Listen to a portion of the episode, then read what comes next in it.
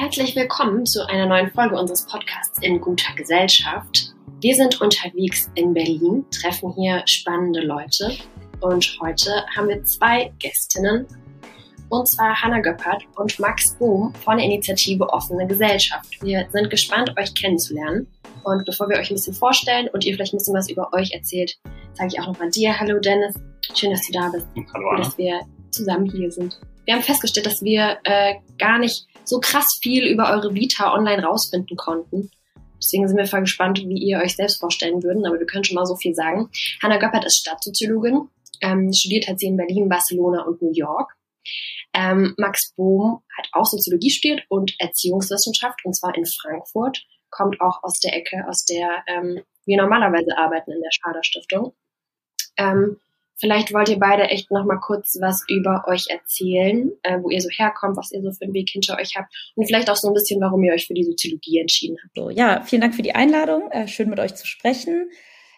Ja, zu meinem Werdegang. Ähm, ich glaube, was mich was so der rote Faden ist, der sich bei mir äh, durchzieht, ist, dass ich eigentlich immer schon mich dafür interessiere, irgendwie wie Gesellschaft funktioniert, aber auch wo so die Ungerechtigkeiten und Ungleichheiten liegen und äh, und was man daran rütteln kann. Ähm, ich glaube, das habe ich als kind, in der Kindheit so ein bisschen aus eigener Erfahrung und dann aber auch in meiner Jugend durch irgendwie politisches Engagement äh, und dann irgendwann im Studium und ähm, schließlich auch im Beruf zieht sich das so durch.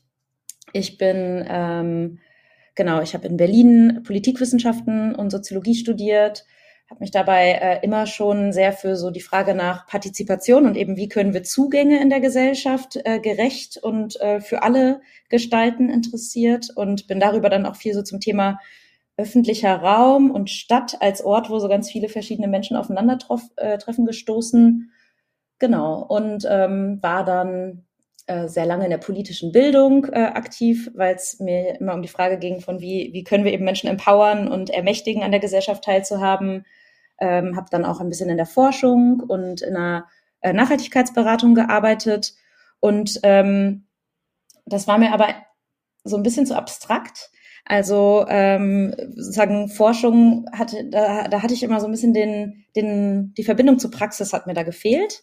Und so bin ich dann zur Initiative Offene Gesellschaft gekommen, weil ähm, was mich bei der Arbeit bei uns besonders reizt, ist, dass wir zwar auch so an den großen gesellschaftlichen Fragen dran sind, aber die auf einer sehr praktischen Ebene beantworten, eben durch sehr konkrete Projekte, wo wir so äh, im direkten Austausch mit, mit Leuten sind. Genau. Ja, danke, Hanna. Ähm, bevor wir zu dir kommen, äh, Max, das, das ist ganz spannend, weil, weil wie Anna das gesagt hatte, es war natürlich schwer, euch ähm, aus der Praxis raus zu recherchieren. Und es ist anders, wie wenn wir mit ähm, ProfessorInnen von Universitäten sprechen und dann diesen wissenschaftlichen Katalog runterhandeln und äh, jede Station und Co., das haben wir ja bei euch im Werdegang natürlich auch gefunden, aber man, man, man stellt das dann anders vor, man weiß das anders irgendwie so ein bisschen anders an. Ähm, ich stelle die Frage gleich auch nochmal zur Wissenschaft, weil da bin ich natürlich bei dir drüber gestolpert, dass das äh, bei dir mal kurz ein Punkt war, dann ist man weggekommen wieder.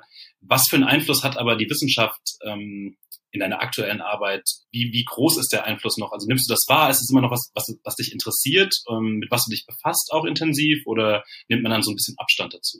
Nee, ich nehme das auf jeden Fall wahr und ich finde es auch wahnsinnig wichtig für die Arbeit, die wir machen. Also ich finde es schon sehr wichtig, dass wir nicht uns in einem luftleeren Raum äh, bewegen und einfach irgendwas machen, sondern dass das auch ähm, ja andockt einerseits an aktuelle gesellschaftliche Fragestellungen, die auch wissenschaftlich bearbeitet werden, aber natürlich auch, dass das, was wir machen, ähm, andockt an wissenschaftlichen Diskurs, an ähm, eine theoretische Verortung hat, ähm, auch eine Evidenz hat, also dass wir eben, wenn wir, bevor wir ein Projekt machen oder ein bestimmtes äh, uns einem Thema widmen, dann gucken wir uns schon an, was ist der Forschungsstand dazu, aber auch wie kann man ähm, ja, sagen wir mal, den Hebel, den wir gesellschaftlich äh, bewegen wollen, ähm, wo, wo ist sozusagen die Evidenz dafür, dass das auch funktioniert. Ähm, insofern würde ich sagen, ich genau bin zwar selbst nicht mehr ähm, primär forschend tätig, aber ich finde das immer noch ganz, ganz äh, wichtig und relevant und auch gerade die Frage nach so Wissenschaftskommunikation, also wie kann das, was dann rauskommt, auch irgendwie gut vermittelt werden in die Gesellschaft, ist natürlich eine, die uns auch total tangiert. Ähm, genau, ich denke, da kommen wir später noch, noch mehr zu, aber wir arbeiten beispielsweise gerade in einem Programm äh, ganz eng zusammen mit ähm, More in Common. Die machen Forschung zu gesellschaftlichem Zusammenhalt. Und ja, wir haben das Gefühl, wir sind so ein total gutes Match, weil die eben eine sehr, sehr ähnliche Mission verfolgen wie wir und dazu forschend tätig sind. Wir sind praktisch tätig und das ergänzt sich einfach wunderbar. Ja, vielen Dank. Maxi, was bei dir? Ähm, ja, von mir auch. Äh, hallo, schön euch kennenzulernen. Wie war es bei mir? Ich glaube, ich habe mich schon immer dafür interessiert, warum sind die Dinge wie und wie können sie verändert werden, äh, ist, glaube ich, so die große Frage, die natürlich auch eine, äh, sehr, sehr breit ist. Und aus dem Grund habe ich Soziologie studiert, weil ich mich, weil ich mich gefragt habe, ähm, ja, warum sind die sozialen Realitäten in unserer Gesellschaft so aufgebaut, wie sie sind? Und wie kann man vielleicht Ansätze entwickeln durch Wissenschaft, äh, die Dinge zu verändern? Äh, und deswegen habe ich tatsächlich auch noch ähm, Erziehungswissenschaften oder Bildungswissenschaften äh, studiert. Dahinter war die Idee, dass natürlich Bildung oder für veränderte Verhaltensweisen eigentlich Bildung der Schlüssel ist. Ähm, und deswegen habe ich diese, bin ich in diese beiden Richtungen gegangen. Ähm, und dann habe ich in verschiedenen Bereichen gearbeitet und ich glaube, Transformation ist eigentlich immer so der, ein zentraler Bestandteil gewesen. Ich habe mal als systemischer Berater gearbeitet, habe auch noch äh, eine, eine Ausbildung zur systemischen Therapie gemacht und ich glaube, da geht es ja auch ums Individuum und ihre, seine Transformation. Und da habe ich eigentlich so mein Grundmindset, das mich die ganze Zeit äh, durch die Arbeit trägt, kennengelernt. Und zwar, dass äh, die KlientInnen eigentlich die ExpertInnen des Problems sind. Ähm, und das liegt vielen unserer Projekte auch, auch zugrunde. Ähm, und dieses Mindset habe ich dann ähm, erst äh, zum Start meiner beruflichen Karriere in der Unternehmensberatung angewandt.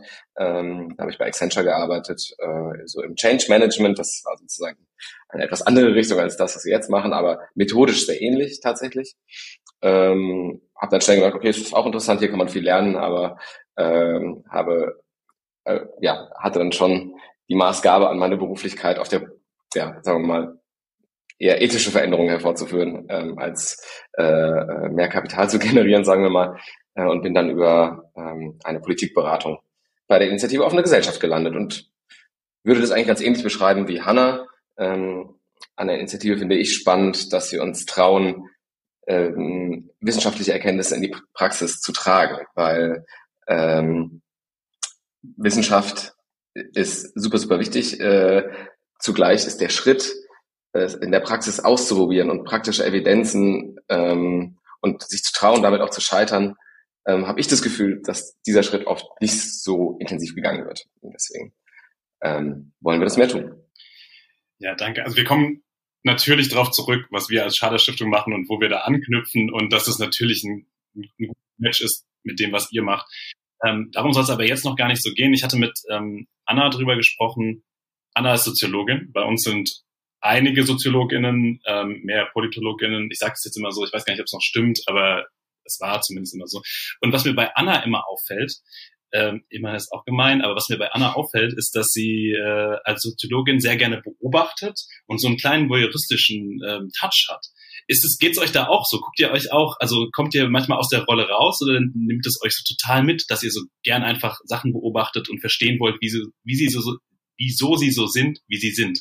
Also ich persönlich liebe das. Ich habe äh, während meines Studiums auch ganz viel in so qualitativer Forschung mitgearbeitet und ähm, ja sowohl das Interviewen und äh, bei Menschen sozusagen wirklich nach den Motivationen hinter dem eigenen Handeln und hinter den Einstellungen zu kommen, aber auch wirklich dieses Beobachten von, warum sind bestimmte Systeme so, ähm, finde ich wahnsinnig spannend und äh, auch in unseren konkreten Projekten oder unserer Arbeit bei der Initiative Offene Gesellschaft ähm, ist das natürlich etwas, was wir viel anwenden. Also sei es, dass wir, ähm, wenn wir jetzt in verschiedenen Kommunen äh, Beteiligungsprozesse durchführen, dann kommen wir da natürlich auch erstmal rein, so ein bisschen in so einer äh, externen Beobachterposition und gucken uns an, wer sind denn eigentlich die Akteure, die hier so ähm, im Spielfeld sind und was machen die und wie verhalten die sich zueinander, wo sind auch, ähm, wo knirscht es vielleicht oder was wird schon gemacht, erreicht aber nicht die richtigen Leute. Und ich glaube, da ist so eine, ja, ein bisschen eine Beobachten aus so einer abstrakten ähm, Position heraus ähm, immer wieder sehr hilfreich. Und ähm, da würde ich auch sagen, also ich, ich habe da wirklich so einen, wie so einen soziologischen Blick, aber gleichzeitig sind in unserem Team ganz viele unterschiedliche Disziplinen vertreten und ich finde, genau das ist auch der Mehrwert. Also, dass wir dann mit unterschiedlichen Blickwinkeln auf die Sachen draufschauen können und ähm, einige sehr viel stärker dann gleich, weiß ich nicht, äh, zum Beispiel mit einer Designperspektive oder so gucken, wie, wie löst man das denn jetzt oder was kann man da machen. Mal schauen, was du dazu gleich sagst, Max, aber mir ist auf jeden Fall schon mal aufgefallen, wenn man Hannah nach Menschen beobachten fragst, du, äh, fragt, du strahlst richtig. Das ist dein, das ist dein Ding auch. Also ich kann es bestätigen, dass es ihr Ding ist. Mein Ding ist es auch. Und ich finde, Hannah hat gerade was gesagt, was ich total richtig finde. Ähm, du hast gesagt, Systeme beobachten. Ähm, wenn die Psychologie Individuen beobachtet, würde ich ja sagen, das Spannende an der Soziologie ist es, Systeme zu beobachten. Und das ist eigentlich auch das Spannende an unserer Arbeit. Ich stelle mir das immer vor wie so eine Hin- und, Herbe Hin, Hin und Herbewegung. Das heißt, wir nehmen eigentlich eine wissenschaftliche Erkenntnis, versuchen die in die Praxis äh, anzuwenden, zu projizieren, äh, umzusetzen. Ähm, aber uns ist immer super wichtig, daraus dann wieder Erkenntnisse zu gewinnen oder sozusagen die systemischen Aspekte äh, zu extrahieren und uns zu fragen, okay, cool, wir haben da was gefunden, was funktioniert. Wie kann man das skalieren? Wie kann man da allgemeine Beschreibungen zu finden, die vielleicht auch für andere AkteurInnen irgendwie nutzbar sind? Ja, vielleicht sollten wir auch einfach mal jetzt ähm, damit weitermachen, dass ihr uns mal kurz berichtet, was die Initiative Offene Gesellschaft denn so insgesamt tut. Wie würdet ihr das zusammenfassen? Wie ich es gerade ganz gerne beschreibe, ist eine Organisation zwischen Aktivismus und Beratung, weil äh, beides findet sich mittlerweile äh, in unserer Handlungsweise, glaube ich, wieder. Ähm, aber ich versuche es mal äh, historisch herzuleiten, die Organisation. Ähm, es ging eigentlich los, oder die Idee kam auf 2015 zum Sommer der Migration. Ähm, ihr werdet euch vielleicht erinnern an diesen Moment, wo die Willkommenskultur in irgendwas anderes ähm, umgeschwappt ist und man plötzlich das Gefühl hätte, hatte, äh, die Medien werden eigentlich gar nicht mehr von diesem, ja, von dieser positiven Energie bestimmt, sondern von eher einer Ablehnung der Menschen, die hierher kommen.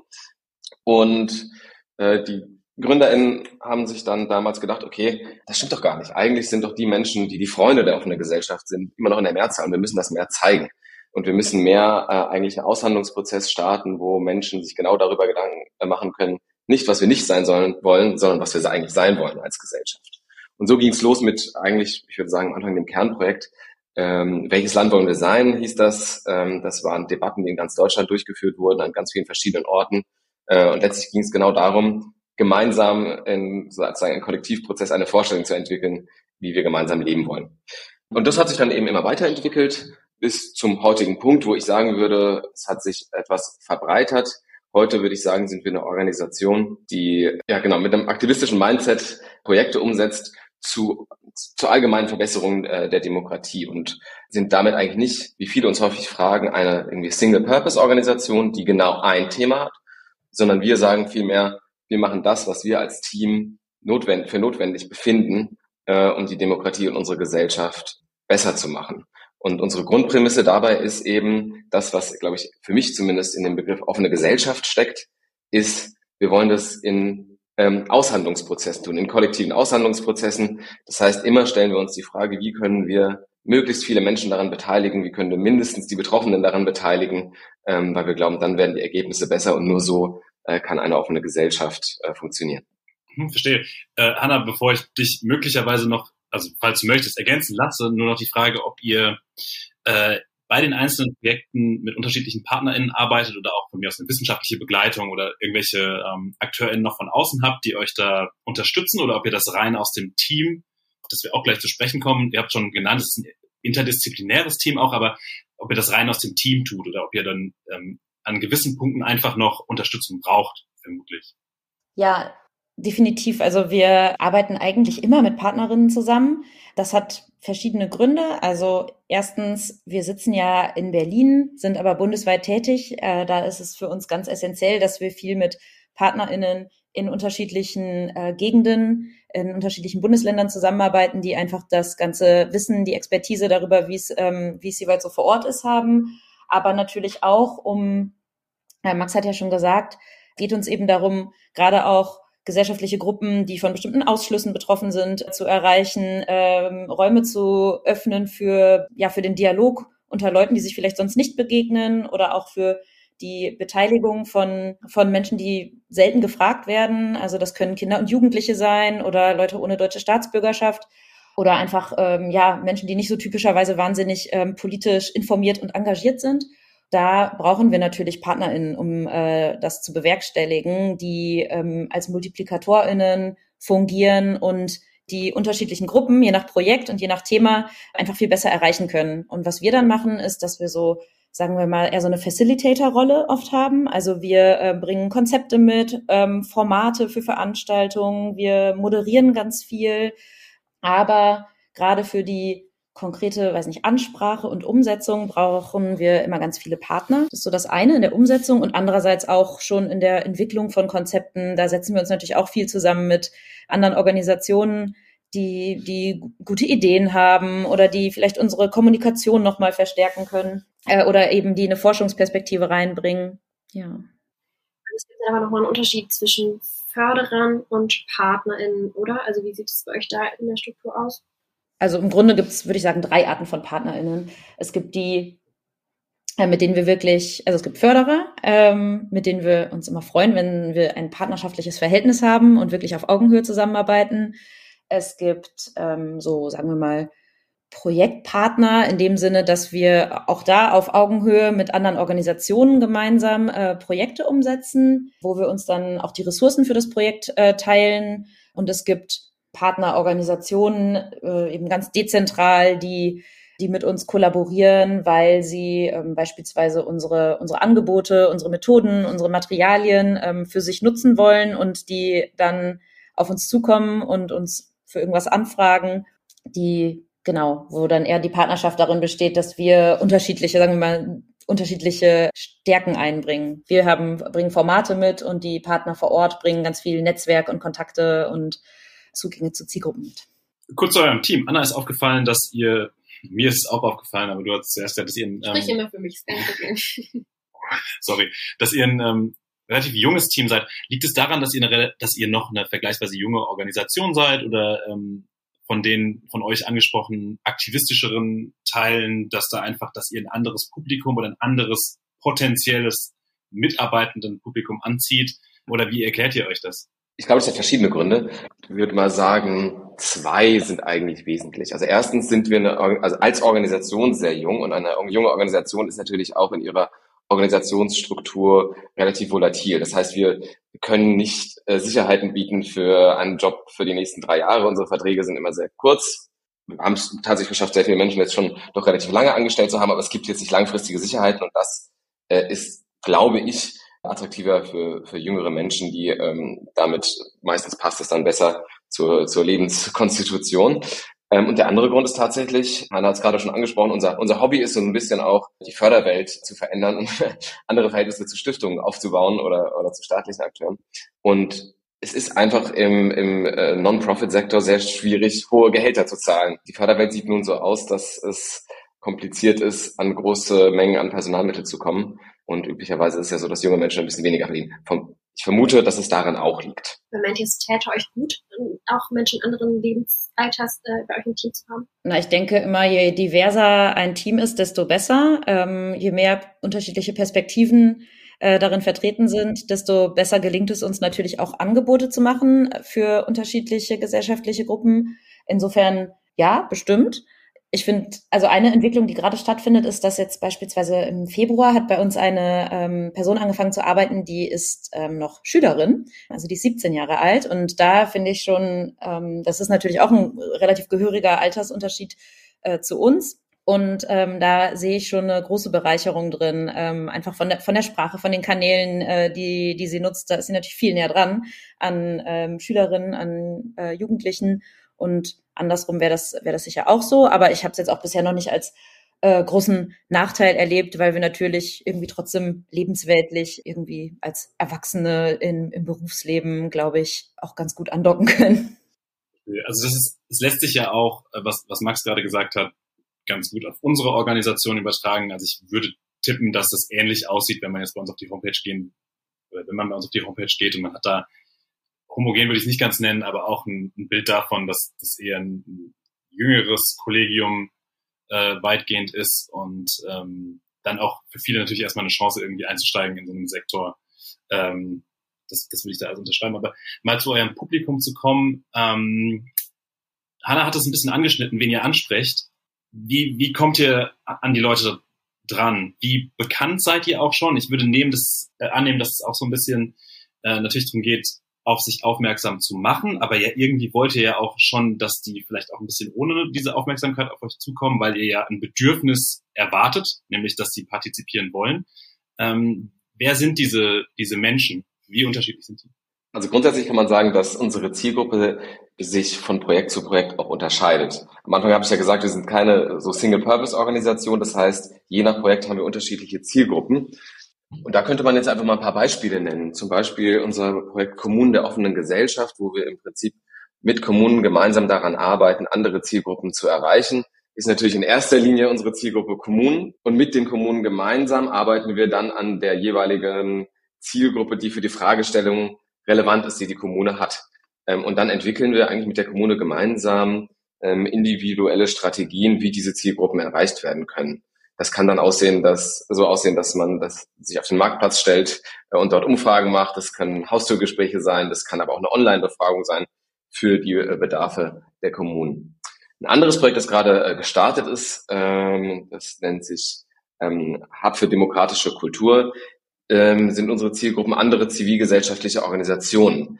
Da geht es darum, im Prinzip ist die Idee geboren daraus, dass man beobachtet hat, dass ähm, rechte Akteure sich international schon sehr gut vernetzen und der Hub für demokratische Kultur soll Organisationen, die für Demokratie sind, die an, an der Weiterentwicklung der Demokratie arbeiten, international ver vernetzen. Zunächst Deutschland, in Deutschland, Österreich, Schweiz. Ähm, und hier ist eben, wie gesagt, die Zielgruppe andere zivilgesellschaftliche Organisationen und weitere Akteure, die an Demokratie arbeiten. Also wir wollen es mit der Zeit auch äh, noch wesentlich breiter denken.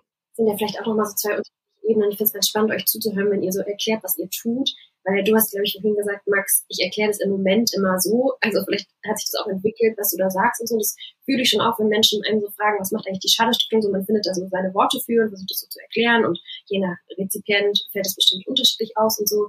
Und dann ähm, könnte man ja erstmal fragen, wie wird das verstanden, was ihr so tut und wer hat dann Lust, was gemeinsam mit euch zu machen und wer steht dann aber wiederum vielleicht auf dem Marktplatz und geht irgendwie auf den Stand, auf das Plakat, auf die Installation irgendwie so zu, die ihr da die ihr da macht. Das sind ja zwei unterschiedliche Ebenen und ich finde beides irgendwie spannend. Ich frage mich, sprecht ihr aber auf beiden Ebenen dann die Leute an, die ihr gerne ansprechen würdet oder denkt ihr, äh, ihr wirkt da auch irgendwie ja teilweise noch nicht so in die Bereiche rein, in die ihr reinwirken wolltet? Und es ist ja auch irgendwie so ein bisschen interessant, dass ihr ja Menschen wollt, die sich beteiligen wollen, die mitsprechen wollen, die äh, irgendwie ne, mitwirken wollen. Und gleichzeitig seid ihr diejenigen, die sich dann aber hinstellen auf den Marktplatz und irgendwie denen ein Angebot machen. Wisst ihr, was ich meine? Also, wo die Motivation dann herkommt. Auch da wieder würde ich zwischen äh, Projekten äh, differenzieren. Also bei Projekten, wo wir Zivilgesellschaft als Zielgruppe haben, also die zum Beispiel auch für die Tätigkeiten bezahlt werden, gelingt es uns genau die zu erreichen, die wir erreichen wollen. Das finden wir äh, super. Ähm, äh, bei dem Projekt der Kommunen der offenen Gesellschaft, wo wir sagen, wir wollen eigentlich Zielgruppen erreichen, die wir bisher, die bisher von Partizipationsverfahren häufig nicht so sehr erreicht werden. Da wählen wir dann auch explizit den Ansatz zu sagen, wir versuchen, wir probieren unterschiedliche Dinge aus. Ist in diesem Fall ist das Projekt auch, nennen wir es auch Aktionsforschung, wo wir wirklich aktiv reingehen und sagen, wir probieren verschiedene Bausteine aus und gucken, wen wir damit erreichen. Äh, und manches funktioniert besser, manches funktioniert schlechter. Und wenn wir was finden, was gut funktioniert, dann versuchen wir das häufiger zu machen. Ja, und ich, also ich glaube, wir, also wir sind da auch wirklich über die Jahre schon sehr gut drin geworden, ähm, weil ich glaube, dieses, dieses Problem kennen ja viele. Also wie erreichen wir eigentlich, sagen wir mal, ähm, um jetzt, um jetzt mit den Worten von unseren Partnern äh, More in Common zu sprechen, das unsichtbare Drittel, also irgendwie den Teil der, der Gesellschaft, der ähm, sich so fühlt, als hätte er eben keine, keine Stimme politisch, ähm, um, sich handlungsunmächtig fühlt. Ähm, das ist, glaube ich, eine Zielgruppe, die viele ähm, so Stiftungen und zivilgesellschaftliche Organisationen erreichen wollen und äh, sich immer wieder fragen wie oder man, auch wir haben schon Veranstaltungen organisiert und dann ist keiner gekommen und dann äh, lernt man ja aus diesen Erfahrungen und fragt sich, okay, was müssen wir kommunikativ anders machen? Was müssen wir in der Netzwerkarbeit anders machen? Genau, da haben wir, äh, ja, denke ich, einfach schon viele, auch an welche Orte müssen wir gehen? Also eben nicht, nicht immer nur Veranstaltungen irgendwo in äh, Rathäusern zu machen und dann erwarten, dass äh, die Leute schon kommen, sondern eben das einfach ganz anders zu bewerben, an andere Orte zu gehen das ist so das, das eine, wenn wir wirklich von den Bürgerinnen sprechen, die wir natürlich ultimativ äh, wir erreichen wollen. Ähm, wir haben in den letzten Jahren auch öfter, das kennt ihr sicher, äh, mit so Losprinzipien gearbeitet, äh, also dass Leute zufällig ausgelost und angeschrieben wurden. Ähm, das ist auch ein äh, ganz spannendes Tool, um ähm, Menschen mehr in der Breite zu erreichen. genau. Und wenn es jetzt eher so um die, sagen wir mehr so intermediäre Ebene geht von ähm, zivilgesellschaftlichen Akteuren, Verwaltung etc., ja, ich glaube, da haben wir eine ganz gute Bekanntheit und ähm, wie das so ist, so einige kennen uns, andere nicht. Ähm, aber da, da sind wir eigentlich schon sichtbar und werden auch oft angesprochen. Ist äh, bei, bei uns in, im, im Verständnis davon, auch weil wir da mit ähm, PartnerInnen in Darmstadt natürlich auch schon zusammengearbeitet haben, äh, war es so, dass es bei Form von BürgerInnenbeteiligung auch häufig vorkommt, dass es dann sich immer um die ähnlichen oder dieselben Personen handelt. Also man kommt aus diesem Kreis wenig raus. Ne? Also wir, wir geben uns ja auch Mühe, was natürlich die Leute ähm, betrifft, die zu uns kommen. Was es bei uns natürlich nochmal schwieriger macht, Hanna, zu dem, was du gerade gesagt hast, ist, wir haben diesen, dieses Stiftungszentrum, was einschüchternd wirkt. Also das ist für uns auch gar nicht so leicht, irgendwo rauszugehen und zu sagen, komm, wir wollen, euch, wir wollen uns mit euch unterhalten. Ähm, die müssen immer zu uns kommen und es ist eine Barriere. Das wird uns ja auch gesagt. Das heißt, da sind wir so ein bisschen eingeschränkt. Aber für uns ist es natürlich schon häufig so, dass wir ähm, das Gefühl haben, dass wir an Grenzen kommen. Also dass wir die Leute, mit denen wir sprechen wollen, die sind abgesteckt und die anderen, das ist eine mühsame Einzelarbeit, da irgendwie weiterzukommen. Ich weiß nicht, ob das bei euch ähnlich ist oder ob ihr über diese MultiplikatorInnen das besser hinbekommt, ähm, nochmal an andere zu kommen, weil ihr diese Orte wechselt. Aber wenn ihr die Orte wechselt, wechseln dann die Menschen, die ihr vorher hattet, auch mit? Oder seid ihr dann einfach an anderen Orten und sprecht da wieder mit einer Gruppe, die nicht mit anderen spricht? Ne? Also wisst ihr, was ich meine? Dass das einfach dann so ein bisschen so ein Wanderzug irgendwie wird. Habt ihr das Gefühl manchmal oder ähm, kommen die dann auch wirklich ins Gespräch?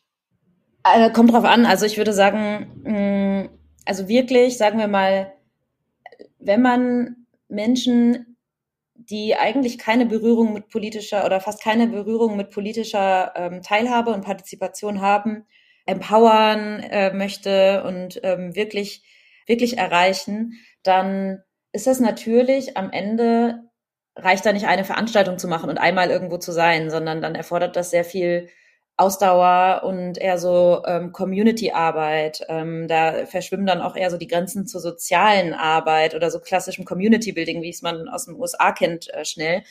Und also das machen wir auch teilweise. Wir haben auch äh, ein Projekt, das ist beispielsweise ganz äh, super lokal verortet in Berlin äh, Treptow-Köpenick und da arbeiten wir mit einer Organisation aus dem Kiez zusammen und machen da über drei Jahre hinweg ganz kontinuierliche Veranstaltungen mit einer Community von Ehrenamtlichen. So, das, das ist ein Ansatz, sozusagen wirklich diese, diese Ausdauer. Und das andere ist aber, da, da merkt man schon auch, viel Unterschied ist so dieses, das sehen wir auch in diesem äh, Impulspapier, was unser, unser Forschungspartner Morn Common äh, veröffentlicht hat im Rahmen von unserem gemeinsamen Projekt vor kurzem. Es ist auch, gibt ja sehr viele Arten von Beteiligung. Also wann fühle ich mich so, als sei ich beteiligt worden? Ich muss auch nicht immer zur Veranstaltung hingegangen sein. Es reicht manchmal auch schon, dass ich mitbekommen habe, oh wow, hier in meiner Stadt interessiert sich ähm, äh, jemand dafür, was eigentlich meine Perspektive ist, was ich mir wünsche, etc. Und äh, das ist ganz oft eine Kommunikationsfrage. Also in vielen Orten finden ganz tolle Sachen statt, aber irgendwie erreicht es gar nicht die Leute. Und ähm, da sind wir dann immer dran, so die einfach mal unkonventionelle Wege zu gehen, ähm, was, was die Kommunikation angeht, ähm, sowohl eben durch, durch unkonventionelle Partnerschaften, also ähm, was weiß ich, im Fußballverein partnern, um äh, andere, andere Gruppen anzu, äh, anzusprechen, aber auch irgendwie an ungewöhnlichen Orten zu kommunizieren. Und ich würde sagen, deswegen hatten wir eigentlich äh, in, genau im Rahmen dieser Frage, die übrigens wahnsinnig interessant ist, finde ich, ähm, weil Partizipation ist ja, wird ja gerade so ein bisschen als Allheilmittel der Demokratie, habe ich das Gefühl, in Deutschland diskutiert. Äh, und so wie sie gerade gemacht äh, wird, also alle fordern mehr Partizipation, ist sie unseres Erachtens nach eher ungleichheitsverstärkend, weil natürlich genau die, die eh schon demokratisch partizipieren, wählen gehen oder irgendwie in etwas äh, ja, mächtigeren Positionen sitzen, eher dazu geneigt sind, an diesen Verfahren teilzunehmen. Äh, und deswegen haben wir uns dieser Frage auch so intensiv angenommen, wie man andere Gruppierungen äh, beteiligen kann, weil wir glauben, nur dann kann Partizipation das einlösen, was sie, was sie gerade verspricht. Und wir glauben eigentlich, ähm, dass das zwei Elemente sind, die man da intensiv bearbeiten muss. Das ist einerseits wirklich klassische Öffentlichkeitsarbeit ähm, und Outreach dieser Maßnahmen. Und da versuchen wir zum Beispiel gerade mit Kommunen äh, neue Wege zu gehen, weil natürlich oft äh, politische Sprache ein bisschen hochschwellig ist und die Kanäle ein bisschen eingeschlafen sind und wir arbeiten daran, wie, wie kann das anders funktionieren? Wo muss das stattfinden? Wie muss das stattfinden? Und das andere ist, äh, sind wirklich die Methoden. Für welche Fragestellungen braucht man welche Methoden und aber auch, welche Methode braucht man, um welche Zielgruppe zu erreichen? Weil die Debatte oder der Workshop im Rathaus, äh, der spricht die wenigsten an. Das heißt, um zu gewissen Fragestellungen wirklich ein breites Bild zu bekommen, braucht man auch ein breites Set an Methoden, das jeweils äh, genau dazu passt. Und da habe ich ja vorhin schon ein paar genannt. Das kann äh, was auf dem Marktplatz sein, das kann äh, eine Online-Befragung sein, es kann ein Haustürgespräch sein und es kann, äh, genau. Und was ich auch sehr bewerte, ist auf jeden Fall eben auf bestehende Strukturen zurückzugreifen, Sportvereine, Schulen und ähnliches, damit man sich seine eigene Community aufbauen muss. Das funktioniert bei uns auch sehr gut. Aber das klingt doch, als wärt ihr äh, deutlich mehr als nur Facilitator so an sich. Oder das ist auch ein Thema, was bei uns auf jeden Fall so ein bisschen eine Rolle spielt. Da habt ihr wahrscheinlich ein Team mit schlauen Köpfen und unterschiedlichen Hintergründen, die sich schlaue Sachen ausdenken. Kann man genauso zusammenfassen. Ähm, ich glaube, die meisten kommen tatsächlich aus den Sozialwissenschaften. Also wir haben äh, Menschen, die äh, Politologie äh, studiert haben, Stadtentwicklung, Design, Soziologie, Bildungswissenschaften. Schon einen akademischen Hintergrund dann eigentlich auch. Überwiegend, ja. Überwiegend akademisch, aber ähm, wir haben natürlich auch welche dabei, die noch in der Schule sind oder die noch studieren ähm, oder die eine Ausbildung äh, gemacht haben im Bereich ähm, Buchhaltung. Ähm, klar, aber hauptsächlich ähm, sind, sind bei uns schon arbeiten Menschen mit akademischem Abschluss. Ja. Ähm, was mich noch interessieren würde, und das fand ich spannend, dass äh, Hanna das eingangs gesagt hatte, als es um ihre Arbeit in der Wissenschaft ging. Ähm, was macht Arbeit erfolgreich oder was macht eure Arbeit erfolgreich? Und es ist ja in unserer Arbeit ähnlich, dass das für uns immer so ein relativ abstraktes Gebilde ist. Also so wann gehen wir am Ende des Tages raus und sagen, oder am Ende des Jahres von mir aus, um das jetzt mal ein bisschen größer zu machen, und äh, sagen, das hat vieles geklappt und es war toll. Ist es dann irgendwie quantifizierbar über Menschen, die man erreicht hat, über Köpfe, die man gezählt hat, über, das weiß ich nicht. Ähm, wie ist das bei euch? Wann ist das so? Und ihr habt vermutlich auch, wenn ihr vorhin äh, berichtet habt, dass ihr ja FördergeberInnen habt und Drittmittel, die wahrscheinlich ähm, mit Verwendungsnachweisen und sowas äh, ja beantwortet und irgendwie auch nachbehandelt werden müssen. Ähm, was schreibt ihr dort oder was ist, was macht's für euch dann einfach irgendwie erfolgreich? Ähm, und stellt ihr euch diese Fragen aber manchmal auch. Also ist es bei euch manchmal so ein Ding, dass ihr zusammensitzt im Team und äh, so Tage habt, wo man sich einfach denkt, ja, Mann, das irgendwie lief vielleicht nicht so gut, kamen nicht so viele Leute und diese Sinnkrise, die bei uns hier und da mal schon auch vorkommt, was man ja selbstkritisch sagen kann, ähm, dass das mal, dass das einfach mal passiert. Also wo ist, wie, wie messbar ist das bei euch? Ja, ich würde sagen, tatsächlich die, also so für, um am Ende des Tages aus dem Büro zu gehen mit dem Gefühl von, ah, das ähm, war doch jetzt gut oder das hat doch was gebracht, das ist oft eher ein subjektives Empfinden und ich glaube, wir haben da ganz oft so ein, ähm, nehmen so wahr, wenn, wenn Leute ähm, uns spiegeln, dass es Spaß gemacht hat, an etwas teilzunehmen oder Spaß gemacht hat, mit, äh, mit uns auch zusammenzuarbeiten, das ist für uns schon mal irgendwie so ein ganz guter, also das, das ganz gutes, gibt uns ein gutes Gefühl von, okay, ja, weil Demokratie, Partizipation, das soll und darf ja auch äh, Spaß machen, ähm, aber eben auch in der Zusammenarbeit mit Partnern. So, und das, das ist jetzt irgendwie das Subjektive. Das gleichzeitig natürlich ähm, geht es uns auch darum, dass wir, ähm, wir wollen mit unseren Projekten Wirkung erzielen, wir wollen einen gesellschaftlichen Impact haben und nicht einfach nur irgendwas machen. Äh, dementsprechend machen wir uns natürlich von der Auswahl, also von der, sagen wir mal, Entwicklung unserer Strategien, also welchen Themen widmen wir uns eigentlich und wie übersetzen wir die in konkrete Projekte hin zum wirklich operativen, machen wir uns natürlich Gedanken über, über Wirkung und arbeiten da dann ähm, so mal, mal mehr, mal weniger ausgefeilt mit ähm, so Theories of Change und äh, Wirkungsmodellen und definieren irgendwie für uns, was macht eigentlich den Erfolg aus. Manchmal ist das sehr quantitativ bemessbar. Veranstaltungen, bei denen wahnsinnig viele Leute kamen oder sowas. Manchmal ist es eher was, wo ich sagen würde, da geht es dann eher um die Qualität, weil wenn man, äh, also kannst natürlich entweder wahnsinnig viele Menschen erreichen oder du erreichst eher weniger, aber bei denen passiert so richtig was. Also vielleicht sind die danach langfristig äh, politisch engagiert oder ähm, nehmen eine ganz neue Perspektive ein. Und ich würde auch sagen, ähm, so die Wirkmessmetriken, die ähm, Stiftungen oft anwenden, sind in unserem Feld oft sehr schwer äh, anzuwenden, beziehungsweise entsprechen der Realität nicht so sehr, weil viele Dinge nicht quantifizierbar sind. Wie Hanna gerade schon sagt, gewisse Dinge kann man quantifizieren. Wir haben so und so viele Veranstaltungen durchgeführt und da kamen so und so viele Leute. Aber ist das Impact? Da bin ich mir nicht ganz sicher. Mir fallen zwei Beispiele ein, wo etwas länger nachdem ein Projekt schon abgeschlossen war, äh, erst die Wirkung mir zumindest klar wurde. Das wäre einmal haben wir, weiß gar nicht mehr genau wo, ich glaube, ich sage jetzt einfach mal Erfurt, äh, haben wir ein Ideenlabor gemacht und da kamen wahnsinnig wenig Leute, da kamen nur drei Leute oder sowas. Und wir dachten so, okay, das ist jetzt in der Wirkung nicht so wahnsinnig gut. In dem Ideenlabor geht es darum, für, für Probleme Lösungen zu entwickeln und daraus eigentlich eine Initiative äh, zu entwickeln, um was zu verändern. Und äh, Jahre später werden wir kontaktiert, dass aus einer dieser Ideen echt was geworden ist und dass da jetzt eine richtige Initiative am Werken ist, die äh, aus diesem Ideenlabor heraus entstanden ist. Und das wiederum ist dann natürlich Wirkung. Oder vor, vor anderthalb Jahren ähm, haben wir für ein Bundesland ein großes Beteiligungsverfahren gemacht.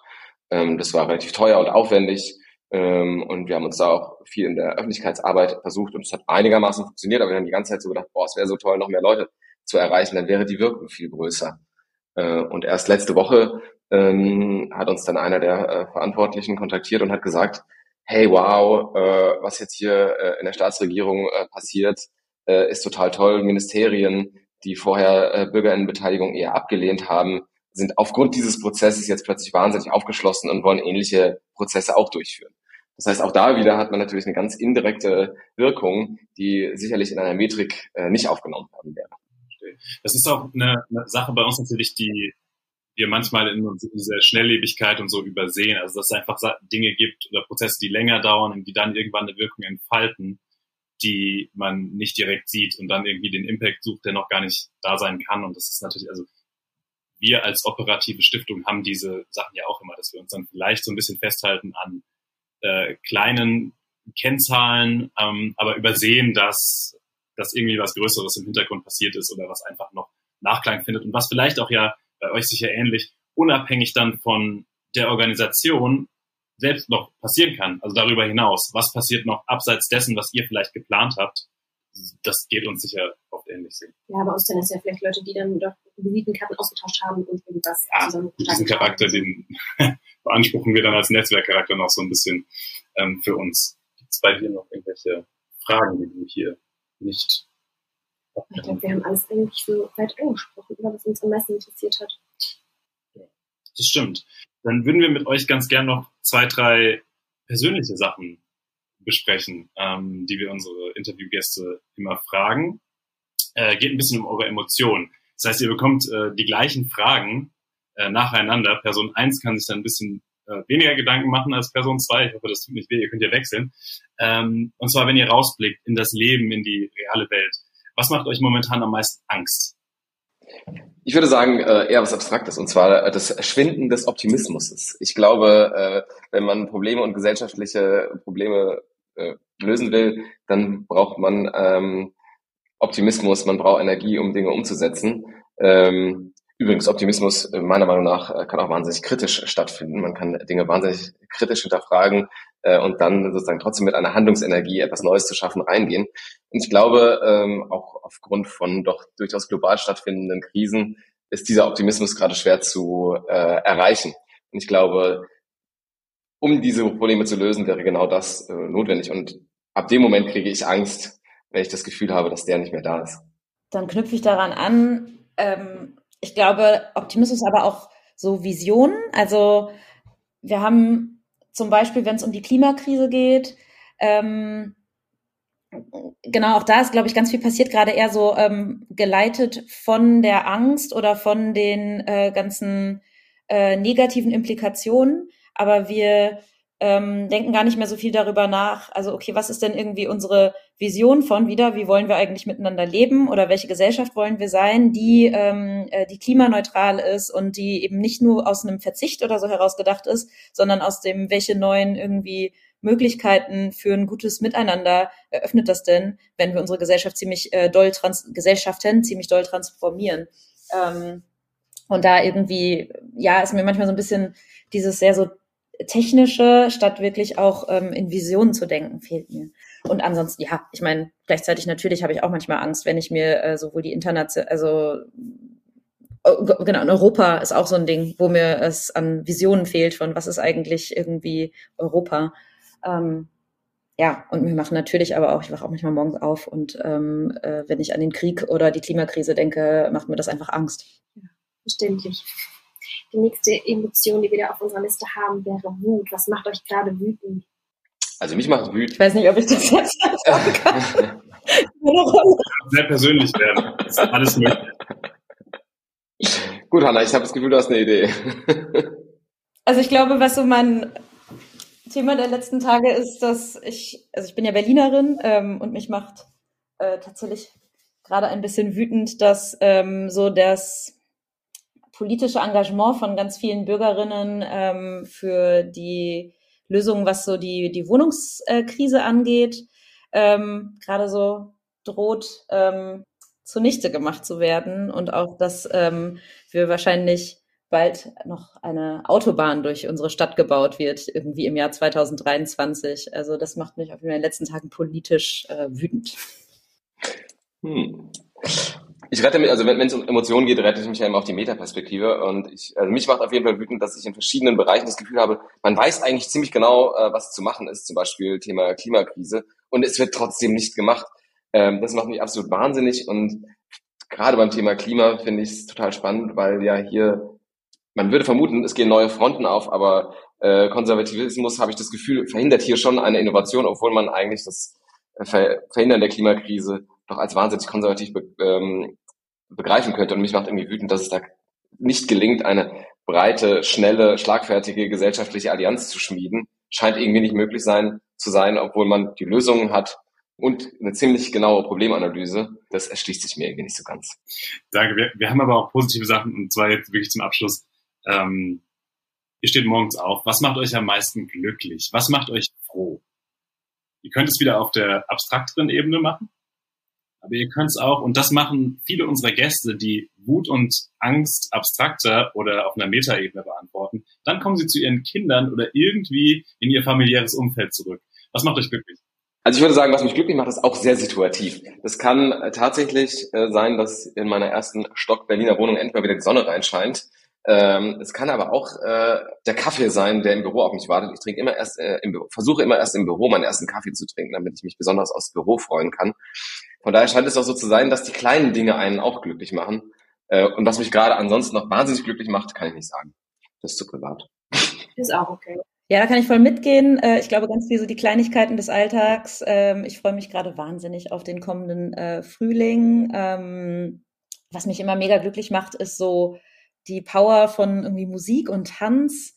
Ähm, und jetzt auch wieder ein aktuelles, bisschen politisches Beispiel aufzugreifen. Ich war gestern anlässlich des äh, Weltfrauentags auf einer Demo und da waren ähm, ganz, ganz viele Gruppen von Frauen aus ganz vielen ähm, internationalen Kontexten, also iranische Frauen, äh, Frauen aus so Anden-Communities, äh, kurdische Frauen ähm, und das hat mir so richtig eine Gänsehaut gemacht und mich total äh, glücklich gemacht, dass da eben so viel Energie und auch äh, Wut und Hoffnung irgendwie alles versammelt auf die Straße getragen wurde. Ja, cool, vielen Dank. Wir waren gestern anlässlich des Weltfrauentags gemeinsam noch im Gorki-Theater und haben uns einen Film angeschaut über Erin Geskin, die ja diese zwei Emotionen auch so ein bisschen vereint als ähm, Menschenrechterin in der Türkei, die ins Gefängnis muss bald, aber irgendwie noch die Hoffnung mitnimmt, äh, an der Situation der Frauen, der Kurdinnen vor allem, was ändern zu können. Und irgendwie auch mit viel, mit viel mhm. Happiness und so durchs Leben geht, obwohl es die Situation eigentlich nicht ganz fair gibt. Ja, ihr beiden. Ja, war super spannend. Danke, dass ihr unsere Gäste wart. War spannend zu hören, was ihr so tut und was euch dabei so umtreibt. Vielleicht sehen wir uns ja auch mal in Darmstadt oder so. Möglich. Die Einladung ist hiermit ausgesprochen. Vielen Dank, dass ihr euch die Zeit genommen habt. An alle äh, ZuhörerInnen, die Infos zur Initiative Offene Gesellschaft packen wir in die Show Notes. Ähm, alle Hinweise, die wir bis dahin noch äh, einholen können, seht ihr drin. Folgt uns auf Social Media, folgt euch wahrscheinlich auch auf Social Media. Habt ihr jetzt TikTok, wenn ihr jetzt eine Schülerin als Mitarbeiterin habt? Genau, TikTok ist jetzt eine Sache bei euch? Ja, also wir haben einen TikTok-Kanal, gerade passiert da ja. gar nicht so viel, aber da gibt's schon einige ziemlich nice Videos. Sehr schön, das packen wir alles zusammen äh, danke Hanna, danke Max, dass ihr euch die Zeit genommen habt und ähm, allen HörerInnen freuen uns, wenn wir euch wieder sehen, wieder finden. Ähm, Podcasts wie immer auf allen Kanälen von uns ähm, auffindbar und auf der Homepage könnt ihr checken, was sonst in der Schau ist. Danke Anna, dass du mitgemacht hast. Vielen Dank euch. Danke Bis bald. Ciao. Ciao.